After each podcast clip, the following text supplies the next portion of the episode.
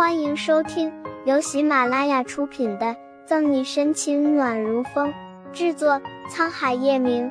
欢迎订阅收听。第七百三十一章，难道真的是自己过分了吗？穆子谦无奈，我这是让他们彼此留点信任。顾春寒不管信不信，你就有，我听到了。穆子谦叹气一声，揉揉顾春寒的发顶。傻，你不懂，那是迂回战术。经刚才那么一说，沈队长会心有所动的。他会冷静下来，好好想想。毕竟他和陈玉认识不是一天两天，不会做出什么冲动的事。等冷静过了，两人再好好谈谈就可以了。穆子谦说的不无道理。顾春寒懵懂的点了点，犹豫了一阵。那，那就算你说的对吧？穆子谦笑了笑。好了，乖。此时还在餐桌前的沈西一阵恍惚，低着头，愣愣的盯着放在自己面前的燕窝，脑子里一点点的回忆刚刚穆子谦说的话：信任是了，难道真的是他自己过分了吗？是了，到目前为止。他好像还没让叶晨玉有解释的机会。这段时间，叶晨玉不是没来找过沈西，而是被他故意避开了，在那里静静的呆坐了很久，侧头看着窗外的车水马龙，抿了抿唇，脑海里回忆着这一年多和叶晨玉的点点滴滴。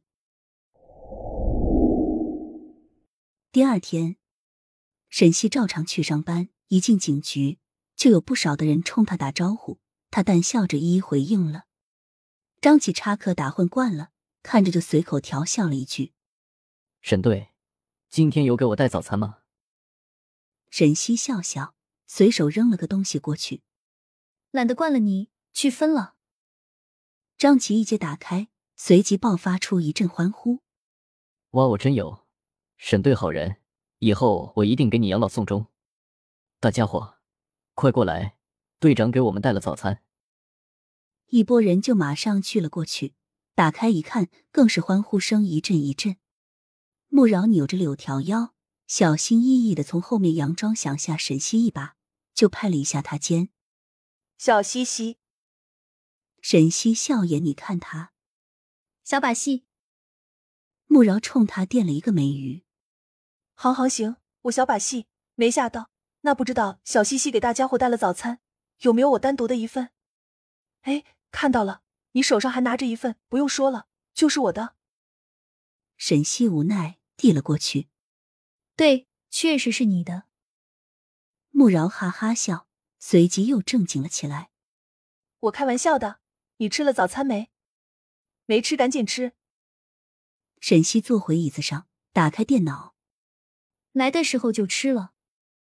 穆饶又上上下下的打量了他一番，眼光太过于赤裸裸了，弄得沈西有些不大自然。怎么了？穆饶小心凑过去，压低了声音：“又跟个没事人似的了，别装了，不舒服就请假休息几天。”沈西愣了愣，装作浑不在意：“说什么呢？哪有什么装不装的？”穆饶还是担心，叹气一声。我一看你这样子就知道心里有事，还担着工作，身体迟早会要垮了的。最近都没什么大案子，小薇和顾琴还要出名，他们三个都忙得过来，就请个假休息几天，当做放松放松。沈西沉默了一会儿，工作吧，别多想了。慕饶看他这副柴米油盐不进的样子，心里暗叹了一口气，这又何苦呢？心里想着劝不动算了，自己得多关注些。别让这人真给累他了。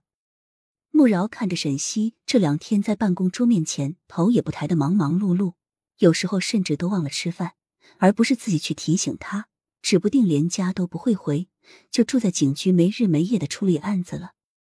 看着沈西脸色一天比一天差，在别人面前却要强撑着不露出什么破绽来，穆饶心疼到不行，但劝也劝了，什么都说了也没用。穆饶无声的叹了一口气，给沈西倒了一杯牛奶后，正打算要过去，自己办公桌上的座机却响起来，便赶紧先去把电话给接。接完之后，穆饶顺带着牛奶一起过沈西那里，咣当一声把牛奶放在沈西桌上，快喝了。本集结束了，不要走开，精彩马上回来。